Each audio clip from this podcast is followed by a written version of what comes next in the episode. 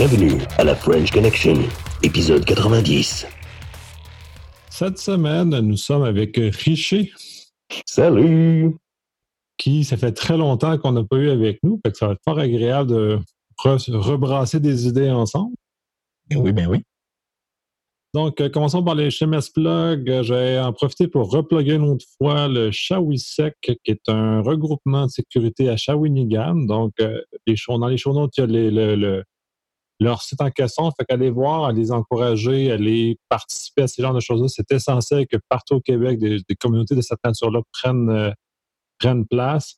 Ensuite, euh, l'OASP organise le 19 février euh, concevoir et implanter un plan de formation et de sensibilisation à la sécurité. Le 28 février, il y aura le Québec sec avec un sujet qui va être à venir. 21 mars à Montréal, sécurité d'information faite par les affaires où euh, Damien et euh, Steve Waterhouse seront présents comme conférenciers, ce qui risque fort intéressant.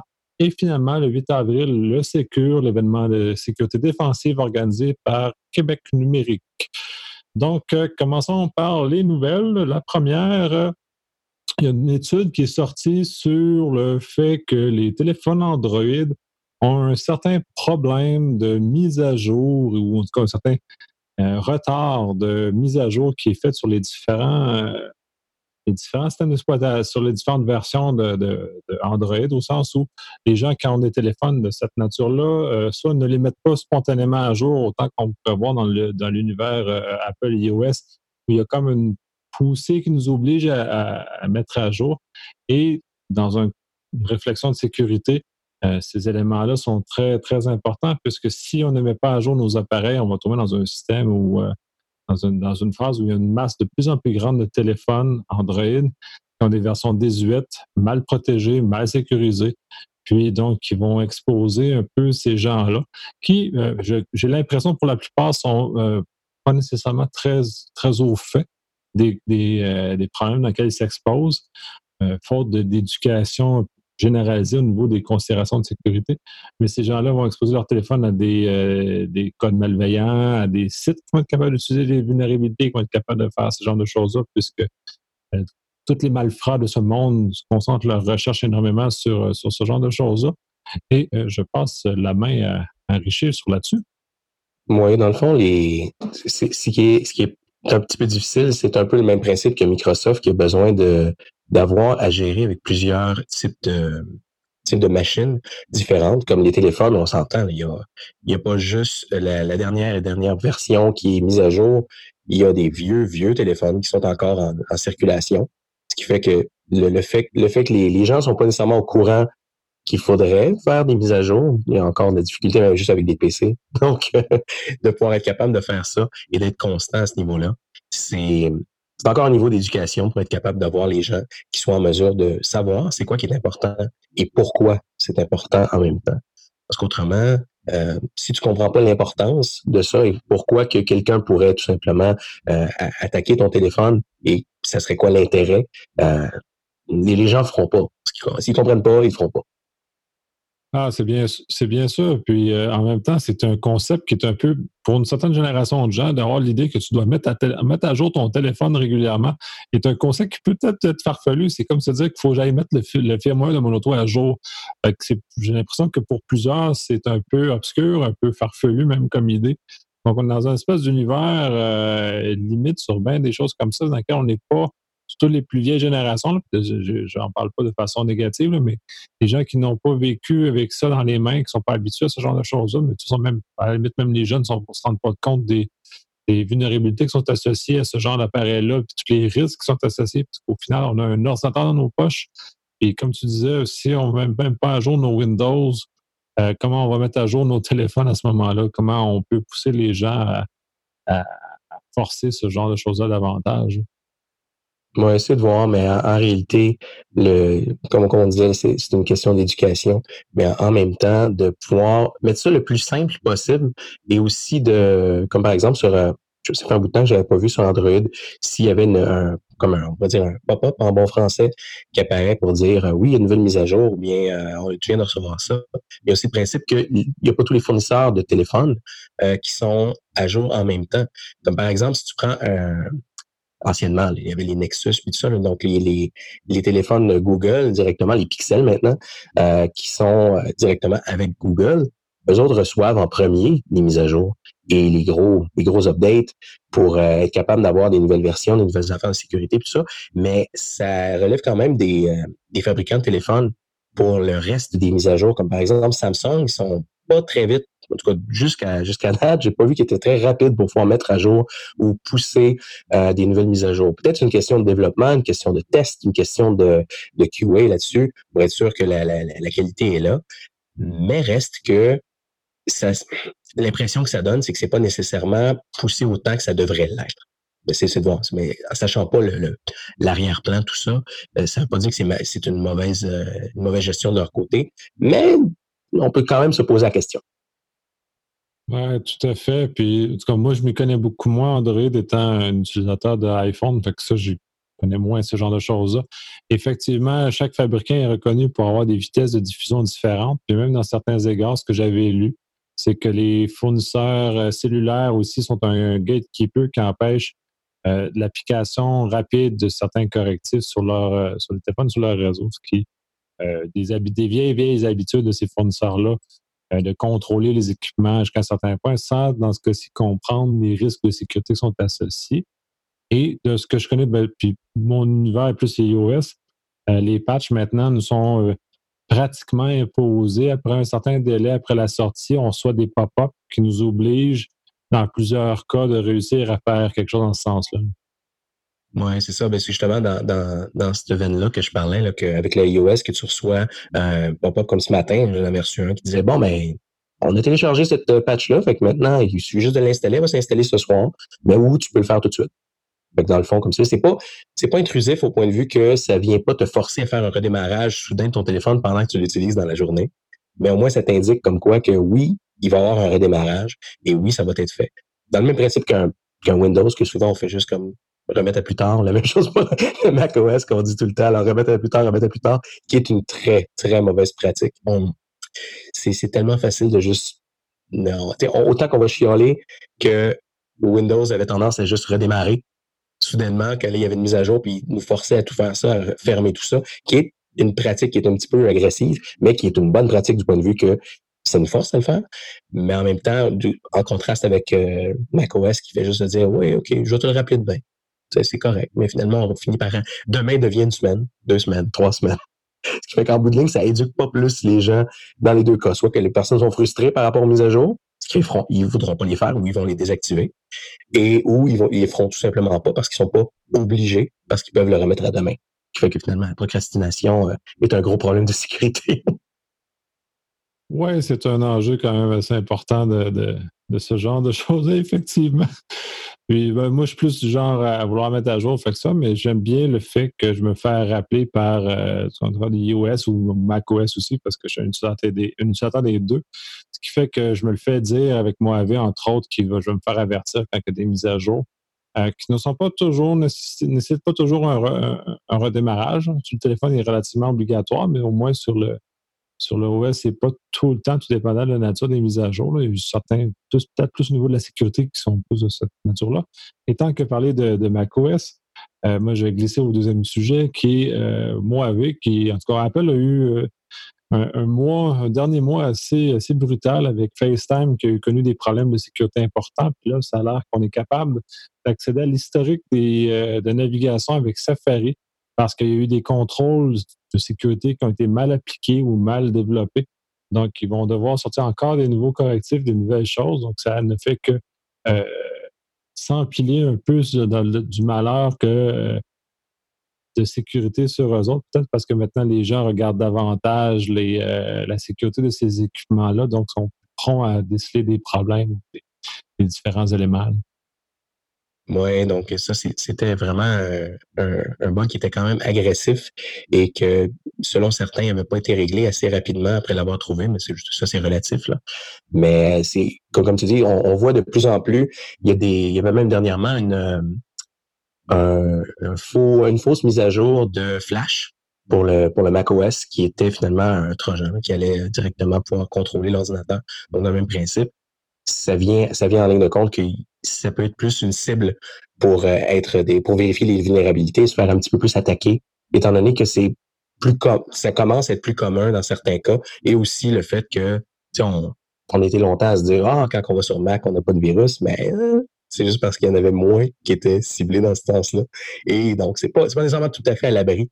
Dans certains cas, il y a beaucoup de protections qui sont bien, mais euh, encore là, c'est ça, c'est une question de popularité et d'utilisation, puis de marché aussi. Ce qui fait que pour les, les méchantes personnes qui vont vouloir attaquer euh, certaines plateformes, ils vont se, ils vont prendre plus de temps pour être capables d'aller dans cette direction-là et de plus euh, consacrer du temps pour être en mesure de pouvoir, le, de pouvoir attaquer ça. Ouais, ben, c'est un peu ça, pour reprendre un peu ce que tu dis, c'est que le niveau de l'eau a augmenté, c'est que la sécurité générale des plateformes, c'est aussi valide autant au niveau de macOS que de Windows. On a longtemps bitché sur le fait que Windows n'était pas un système très sécuritaire, qui effectivement, à une certaine époque, c'était pas très reluisant, mais depuis, on fait d'énormes efforts, puis les deux, tant qu'à moi, sont relativement à parité, peut-être pas dans les mêmes zones chacun, mais sont relativement à parité. Euh, ce qui fait que euh, les attaquants aussi ont suivi la tendance, donc ont raffiné leurs choses. Et dans bien des cas, euh, vont s'attaquer à la façon que les utilisateurs utilisent leur système versus attaquer le système humain. On a changé de vecteur pour arriver sensiblement au même objectif. Aller voler de l'argent, voler des informations, faire chanter les gens. Dans le fond, c'est toujours une question d'argent dans tous les cas, ou du mining, ou on a toujours, toujours de l'argent. Il n'y a pas de gens qui, pour des raisons de façon générale, pour des raisons euh, personnelles, vont s'attaquer à des systèmes en général. Les, mécréants vont préférer aller, comme les crimes organisés, aller ramasser de l'argent. Dans cette mesure-là, c'est un peu, euh, comme cela. glissons disons, à la troisième nouvelle, qui aurait un système de courriel qui se serait fait complètement bousiller. Oui, effectivement. Donc, VF Email, qui est comme le nom l'indique, un, fournisseur de courriel, euh, se sont fait attaquer et l'attaque, c'était une attaque, pas, pas, seulement une attaque de pour obtenir des informations, c'était vraiment une attaque avec comme but la destruction. Donc, ils se sont fait euh, détruire des, des machines, des VM qui ont été complètement effacées et les backups aussi ont été effacés. Euh, j'ai pas vu exactement toute l'envergure de si c'était tous les sites au complet euh, qui avaient été faits, mais puisqu'ils ont plusieurs euh, plusieurs endroits dans le monde, mais il y avait il y en avait plusieurs places qui étaient complètement complètement effacées. Et donc quand on parle de courriel, c'est avec les pratiques qu'on a euh, habituellement comme on, comme, on le voit souvent, les gens vont utiliser la corbeille comme un endroit pour archiver des courriels, ce qui n'est pas nécessairement une bonne pratique. On, on s'attend à ce que les courriels restent toujours là. On ne prend pas en compte que les courriels peuvent disparaître s'il reste sur le serveur. Euh, si le serveur disparaît, on, les a plus. Là. Ça, c'est assez extrême. Et les gens sont très sensibles au niveau de leur courriel. Quand les courriels fonctionnent pas, tu vois des. Habituellement, quand tu vois ça dans un, un tech niveau 1, quand tu as des appels de, de service, si les courriels fonctionnent pas, les gens sont plus agressifs que si c'est juste l'Internet qui fonctionne pas. En tout cas, c'est ce que j'avais remarqué avec le temps. Et donc, c'est c'est vraiment pas drôle. Il, y a, comme une grosse émotion par rapport à ça. Ce qui fait que c'est vraiment, c'est vraiment pas une drôle d'histoire. Et ils ont, ils ont été capables de pouvoir revenir avec des services euh, fonctionnels euh, après un certain temps. Mais n'empêche que tout ce qui était là, si les backups fonctionnent pas, puis sont pas capables de restaurer rien, on recommence à neuf, là. Fait que c'est, dans tous les cas, c'est vraiment pas drôle comme histoire. Effectivement, mais en plus, ça me fascine quand, à quel point cette attaque-là est brutale, parce que juste, juste que d'aller effacer les backups, euh, c'est quand même, c'est aller loin. Et dans le fond, c'est de laisser aucune chance à la personne, en tout cas cette entreprise-là, de, s'en remettre. Mais euh, l'autre aspect que tu mettais en, lumière, c'est que le fait, un, les gens dépendent beaucoup des courriels. Euh, je ne sais pas si les jeunes, c'est plus une question de génération. Moi, je suis très courriel. Je regarde mes enfants sont pas pantoute courriel, fait c'est peut-être une question de génération à ce, stade-là. Mais pour ceux qui sont d'une génération courriel, effectivement, on, a une dépendance euh, très, très forte. Il y a beaucoup de communication qui circule par ça. Et quand mon service courriel est en, est en panne, il y a un certain seuil d'agressivité qui s'ensuit. Et ça, tout à fait, oui. J'aime pas ça parce que ça me pénalise dans mes capacités de communiquer. Euh, oui, c'est délirant. Mais en même temps, comme, euh, comme tu soulignais, le fait que les gens prennent de mauvaises habitudes, dans le fond, d'utiliser la corbeille, entre autres, comme euh, outil d'archivage, je peux faire un peu un lien ce qu'on parlait dans notre pré-show. il n'y a pas d'outils, du moins disponible au grand public, pour facilement archiver. Google en a un simili qui est comme ça, mais tu l'archives dans leur plateforme au lieu de l'archiver dans une, place tiers. Ce qui fait que, dans le fond, tu fais juste comme déplacer en deux dossiers des, des courriels versus prendre une structure mieux organisée qui est faite pour archiver les courriels ou archiver n'importe quelle information par ailleurs.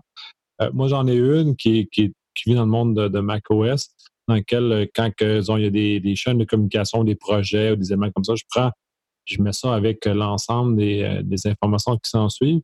Mais c'est juste parce que j'étais un professionnel en, sécurité, en, tout cas en TI sécurité que j'ai ce genre de choses-là. Puis même encore là, je suis pas super discipliné parce que ça demande un, un certain seuil d'effort, de temps et de, réflexion associé avec ça, parce que faut que je prenne le temps de prendre les courriels, les transférer dans la dite boîte d'archivage et à part, qui vient vider mon serveur de courriel euh, dans lequel vit ces choses-là. Donc, si j'avais été comme ces gens-là, j'aurais pas perdu 100% de mes, informations parce que je n'ai archivé à côté. Et pour ceux qui connaissent ma petite histoire, on t'a archivé un endroit où j'ai les clés pour déchiffrer le contenu.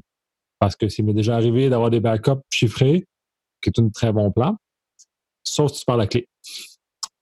dans ce là tu es dans la marde et tu perds toutes tes données. C'est impossible de revenir en arrière. C'est leçon apprise. J'ai toujours un set de clés cachées en dessous du tapis pour réussir à, récupérer mes backups quelque part. J'ai eu un problème similaire justement avec euh, un time machine qui s'est corrompu. Et euh, au moment où est-ce que je t'allais restaurer, j'ai décidé de restaurer la machine parce que je changeais de disque. Donc, j'avais fait un backup. Le backup avait fonctionné. Et euh, après ça, moi, justement, mon, il était, il était, tout était encrypté. J'avais File Vault aussi euh, là-dessus. Et euh, donc, tout, ça pour dire que j'ai changé le disque. J'ai fait, bon, ben, le nouveau disque, s'il est là, ben, l'ancien disque, je peux tout de suite l'effacer pour le préparer, pour le mettre en secondaire. Et mauvais choix de vie.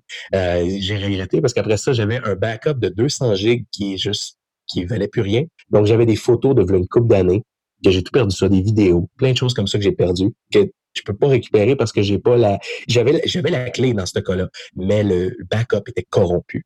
Chose que j'avais vraiment pas pensé. Et, euh, donc, en, plus de faire des backups, c'est bien d'en faire un deuxième, juste au cas C'est le même principe que si on extrait des, vidéos d'une carte SD pour une, pour une caméra, par exemple, de faire un backup à partir de la source vers la destination dans les deux cas. Et non pas juste le backup de la source et du backup vers un autre backup, parce que le backup peut être corrompu entre les deux. Donc, c'est une autre bonne pratique qui peut être utile. Ouais, c'est des leçons apprises très importantes. Moi, je les ai faites euh, sur plusieurs années, celle-là. Fait que maintenant, j'ai toujours une clé qui est cachée quelque part ailleurs pour être capable de récupérer mes backups.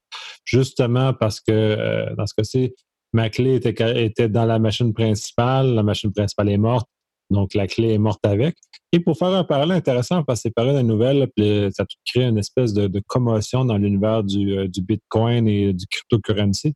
C'est qu'il y a justement un, monsieur qui avait un, wallet et qui avait le mot de passe. Et ce monsieur-là est décédé et son mot de passe l'a suivi dans la tombe. C'est qu'il n'y a personne qui est capable de récupérer ces, informations-là parce que euh, est parti avec son pour toujours avec son mot de passe c'est la à des notions intéressantes parce que là, tout le monde a dit que le cryptocurrency, euh, c'était un échec, tout ça. Bon, je dirais pas jusqu'à pour ce, ce, cas-là pour dire que le cryptocurrency, c'est, c'est pas bon. Euh, on, il y a des espaces à débattre sur la, valeur réelle que ça a, puis le, gain et le, pas gain qui est associé à ça. Mais cela étant dit, ça relève le fait que, euh, comme on vit dans une ère numérique, où tous nos, choses, tu parlais des photos, entre autres, c'est très dommage de perdre des photos parce que maintenant, toutes nos photos sont là-dessus. Majoritairement, on n'a plus de photos papier, on n'a plus rien. tous nos souvenirs qu'on avait avant, maintenant, sont tous dans cette forme-là. On numérise beaucoup nos papiers, on numérise tout. Ce qui fait que, euh, puis ça, c'est une chose. Quand on est consciencieux, on, chiffre toutes ces informations-là pour justement pas prendre cette information trop disponible à des gens qui ne sont pas supposés. Et le problème, c'est que si euh, on a un problème, de santé ou peu importe, il n'y personne qui soit capable de retourner à chercher ces informations-là, qui, dans certains cas, peuvent être importantes. dont des euh, contrats d'assurance, par exemple, ou des informations comme ça qui peuvent être récupérées parce que si on a un moment de, de non-capacité temporaire, donc là, on aborde, puis ça, ça fait longtemps que je n'avais pas entendu Puis même dans le débat du Bitcoin, des cryptocurrencies, je n'ai pas, pas entendu d'avoir des keys escrocs. C'est une notion d'avoir des clés divisées qui permettent, disons, tu coupes ta clé en trois. Tu as trois une clé qui est coupée en trois sur trois institutions différentes et que ces trois institutions-là doivent se réunir ensemble pour déverrouiller la clé pour aller accéder au compte. J'avais vu ça dans les années 90, ça n'a pas été populaire, ça avait été abandonné. Je pense que c'était RSA à l'époque qui avait ce genre de, concept-là. Mais je pense qu'on est dans un, dans un moment où il faudrait qu'on commence à réfléchir à ce genre de choses-là parce que sinon, on, se place dans des positions très, très précaires pour notre information. Puis, ou, même raison que les profils Facebook, lors de la décès de la personne, il faut qu'il y ait comme une espèce de passage euh, numérique de ces genres de choses-là. Donc, il faudrait qu'on aborde aussi qu'on ait un passage numérique du déchiffrement de notre information, qu'on ait euh, une capacité, disons, d'invoquer euh, genre une institution financière, un notaire, puis disons un médecin qui, les trois réunis, selon certains critères, vont être capables de dire, OK, on, ouvre la clé de monsieur ou de madame pour euh, accéder à son contenu qui est, euh, qui est verrouillé par, euh, par des clés de chiffrement. Donc, on a, on, a, quelque chose d'intéressant à regarder, quelque chose à explorer, puis je pense qu'on va ça. Puis ce cas-là est un autre cas parmi d'autres où on est rendu là. là. Oui, j'avais, j'avais trouvé, je trouve ça intéressant, le, fait de pouvoir séparer une clé en plusieurs avec le escrow comme ça. C'est une bonne, une bonne affaire. Ou même juste, à la limite, euh, moi, ce que je pensais, que je, je veux pas juste, je veux pas juste le garder en idée, je veux faire quelque chose comme ça. Euh, comme par exemple, tu as un gestionnaire de mots de passe, comme par exemple OnePassword, que tu as le, le, master password pour ça, et tu es capable de pouvoir peut-être au pire l'imprimer sur une feuille à quelque part dans un coffre, que tu sers dans un coffre. Comme ça, euh, l'époux ou l'épouse pourrait être en mesure de, pouvoir récupérer ça, dépendamment des, pour les informations. Mais c'est parce que c'est le genre de choses que, bon, mais si c'est toi qui s'occupe du compte de banque, ou bien si vous n'avez pas de compte conjoint, ben, des fois, ça peut être un peu dur de pouvoir aller récupérer l'argent ou euh, c'est le genre de choses qu'on pense pas parce qu'après ça, on fait comme, bon, ben, c'est cette personne-là qui s'en occupe. Mais quand cette personne-là n'est plus là, qu'est-ce qu'on fait? Qu'est-ce qu'on fait? J'ai eu, un, eu cas avec euh, un, bon ami qui était décédé euh, dernièrement, puis comme c'est là, on, était capable on a essayé de pouvoir récupérer les informations pour le serveur parce que c'est lui qui gérait le, serveur, pour plusieurs endroits avec les domaines. Et donc, euh, bon, ben, quand les domaines tombent à expiration, tu peux, peut-être les renouveler, mais tu peux pas les déplacer. Donc, si tu veux déplacer le serveur, qu'est-ce que tu fais? Tu peux pas. Il faut que tu prennes des nouveaux noms. Puis prendre des nouveaux noms de domaine, c'est pas toujours possible. Donc, c'est un, c'est un bel exemple d'un gros inconvénient qui est pas nécessairement quelque chose qu'on pense parce que c'est comme bon, ben, cette personne-là s'en occupe, c'est bon. Mais c'est pas une bonne pratique du point de vue qu'on est, on est, on devrait être en mesure de pouvoir au moins penser à euh, y aller plus, au moins avoir une deuxième personne qui est en mesure de savoir. Nous, encore là, justement, comme je disais, le, mot de passe dans un coffre, quelque chose comme ça.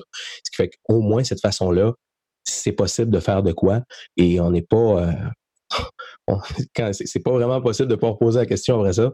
Donc, rendu là, c'est un, un beau problème qui, qui devrait être euh, réfléchi. Tout à fait. Tout à fait. Ouais, c'est très, c'est des angles qui sont mal, mal couverts à l'heure actuelle, surtout, puis même en sécurité, on n'est pas très éveillé à ce genre de choses-là. Il va falloir qu'on aborde le sujet, surtout dans l'espace public, pour conscientiser l'ensemble des gens à, ces préoccupations-là. on va en profiter peut-être pour glisser sur un autre sujet aussi qui, euh, euh, on revient sur le, fait des machines à, euh, machines à voter ou CREBS aurait fait un, un, énoncé aux législateurs pour leur dire que ce serait bien d'avoir une trace papier des machines à voter dans un contexte où on essaie de numériser, transformer, transformer les machines à voter par des systèmes beaucoup plus numériques, plus efficaces, mais en même temps avec un nombre de risques assez important. Euh, je trouve ça intéressant qu'il en parle là, puisque euh, cette, approche-là est connue depuis euh, quand même assez longtemps. pour une raison que je ne comprends pas, elle n'a jamais été popularisée à, ce niveau-là. Puis c'est très simple. J'avais vu, là, ça fait très longtemps, ça fait suffisamment longtemps je ne me rappelle plus d'où ça arrive, mais je sais que justement, il parlait d'un endroit où les machines à voter généraient un bout de papier autant du côté, euh, il enregistrait le vote électroniquement dans les systèmes informatiques, tout ça, ce qui permettait un affichage relativement rapide et immédiat du, du décompte du vote. Par contre, de personnes qui votaient, il y avait un petit bout de papier qui s'imprimait avec le choix de son vote. Et ce choix-là, la personne allait le déposer dans un, euh, dans ballot, dans une boîte de votation, comme on fait normalement quand on coche papier. D'un côté, on a tout accès à la vitesse, à l'efficacité, on évite que les gens aient à, faire des décomptes manuels, ce qui euh, réduit le, côté très demandant en termes de ressources pour l'exécution d'un vote. Et s'il y a lieu d'avoir un décompte judiciaire, ben à ce moment-là, on peut prendre le bout de papier qui sont conservés, qui sont euh, bien sécurisés et d'arriver au même genre de choses. c'est. Euh, mais c'est une vieille idée qui resurface. Je trouve ça fascinant. C'est spécial, c'est spécial, mais c'est vrai que c'est une très, très bonne idée. Très bonne idée d'avoir un, backup. Encore là, on vient au backup. On être capable d'avoir quelque chose d'autre pour le vérifier, contre-vérifier les valeurs, parce qu'on peut pas, on peut pas se fier juste euh, un côté. C'est un peu comme le principe d'encryption de non-répudiation qui fait en sorte qu'on est, capable de pouvoir valider que c'est bel et bien la bonne personne à qui on parle et euh, qu'on on envoie des, messages vers cette personne-là. Donc, je trouve ça, je trouve ça vraiment bien comme euh, solution. Euh, c'est de voir, comme, tu dis, c'est étonnant que ce soit pas euh, plus poussé que ça. Parce qu'on s'entend, oui, OK, on veut économiser le papier, ça c'est sûr. Mais à quelque part, ça a beaucoup d'implications quand on parle des votes. C'est, très grave. Qu'est-ce qui peut, qu'est-ce qui peut en découler là? Parce qu'il y a, n'importe quoi qui peut se passer. Oui, puis tout notre système démocratique est appuyé sur ce genre de choses-là. Fait que si on n'a pas des systèmes dans lesquels on a confiance, euh, c'est-à-dire qu'on ne peut pas avoir confiance en tout notre système démocratique. Donc, c'est quand même assez, euh, assez important. Puis je trouve ça, en tout cas, minimalement, même si je trouve que c'est une vieille idée, puis ça aurait dû être plus en mis en avant avant, euh, par avant, je trouve ça le fun que Krebs prenne sa notoriété puis puisse ramener ça dans l'espace public, qu'on ait un débat réel et constructif euh, pour ce genre de choses. Et passons à la nouvelle suivante, où c'est essentiellement, euh, on, va parler d'un contexte légal dans ce cas-ci, où il y a une loi aux États-Unis qui vient de passer qui favorise euh, l'échange, ou en tout cas le, prêt temporaire, ou l'embauche temporaire sera plus exact, de personnes du privé dans l'espace, dans, dans la fonction publique américaine. Ce qui fait qu'ils mettent des, une espèce de pont qui permet d'avoir un, espèce de poste temporaire à des gens dans le privé de venir travailler dans, la fonction publique et de contribuer de leurs connaissances euh, qu'ils ont acquis euh, dans, l'espace privé, dans l'espace public, parce que pour avoir fait des mandats dans les deux environnements, les préoccupations sont complètement différentes, les façons de faire sont complètement différentes. Puis de ce que j'ai constaté avec le temps, euh, la valeur que j'apporte comme consultant, c'est le fait que j'ai voyagé chez beaucoup de clients, que j'ai vu beaucoup de choses différentes, ce qui fait que quand j'arrive, je ne peux jamais figer dans des idées où, tu sais, idées sont peut-être plus étroites ou euh, où euh, j'ai eu l'occasion d'explorer des choses, de me mettre en contact, donc de, de, de, me permettre de questionner davantage le statu quo pour voir si celui-ci aurait intérêt à, être revu. C'est une très bonne idée. J'espère que ça va être imité par d'autres euh, d'autres institutions. Puis c'est à la limite une certaine façon de, de venir contrecarrer l'explosion de la consultation en TI et en, en, sécurité. Je sais qu'aux États-Unis, on a sensiblement le même problème que, que, nous au Québec, par exemple, parce qu'on charle beaucoup ici. Mais euh, aux États-Unis aussi, les, les, contractors sont très, très présents et en TI et en, en SI. Cette façon-là de, de, de mailler cette connaissance-là, ça va peut-être réduire la dépendance aux consultants et de renforcer la, fonction publique. Oui, c'est une bonne chose parce qu'en réalité, quand, quand on, le voit ça, on voit ça dans plusieurs, dans plusieurs cas, quand tu as quelqu'un qui ça fait 10 ans qui est à la même place, puis qui ça fait 10 ans qu'il fait les mêmes procédures, les mêmes routines, euh, tu vois pas autant de différents matériels, mais tu vois pas de nouvelles façons de procéder ou de nouvelles façons de faire. Fait que finalement, tu peux être pris dans tes, dans tes vieilles habitudes.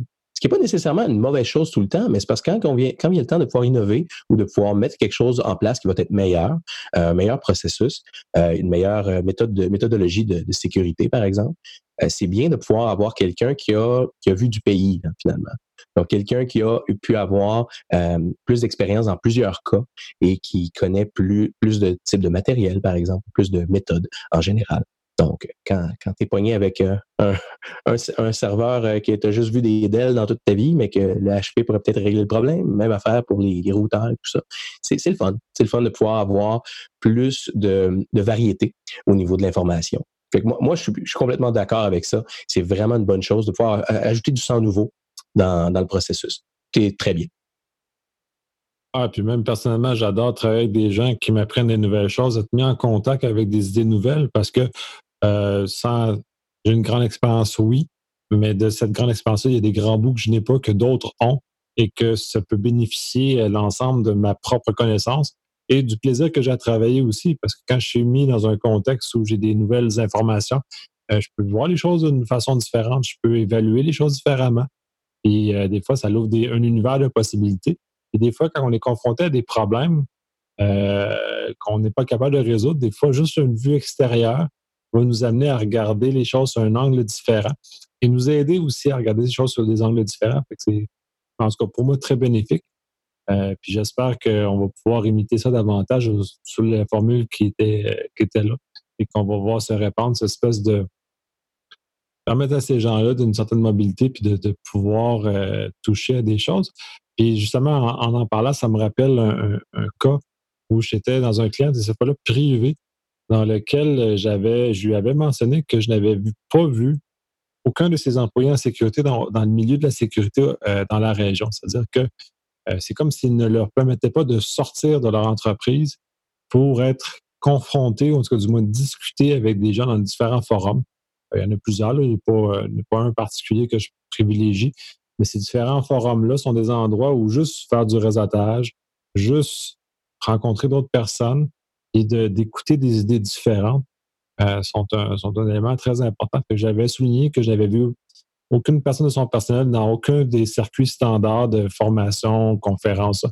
ça m'avait énormément fasciné à ce moment-là. Ça arrive. Fait que c'est pas juste le public qui a ce problème-là. Et euh, allons avec la dernière nouvelle. Puis celle-là, euh, puis je pense que Richard, tu vas être très d'accord avec le, cet élément-là en soi. Euh, ils disent que les ciseaux sont de plus en plus sous pression parce que ceux-ci doivent répondre de plus en plus fortement de la sécurité de leurs infrastructures.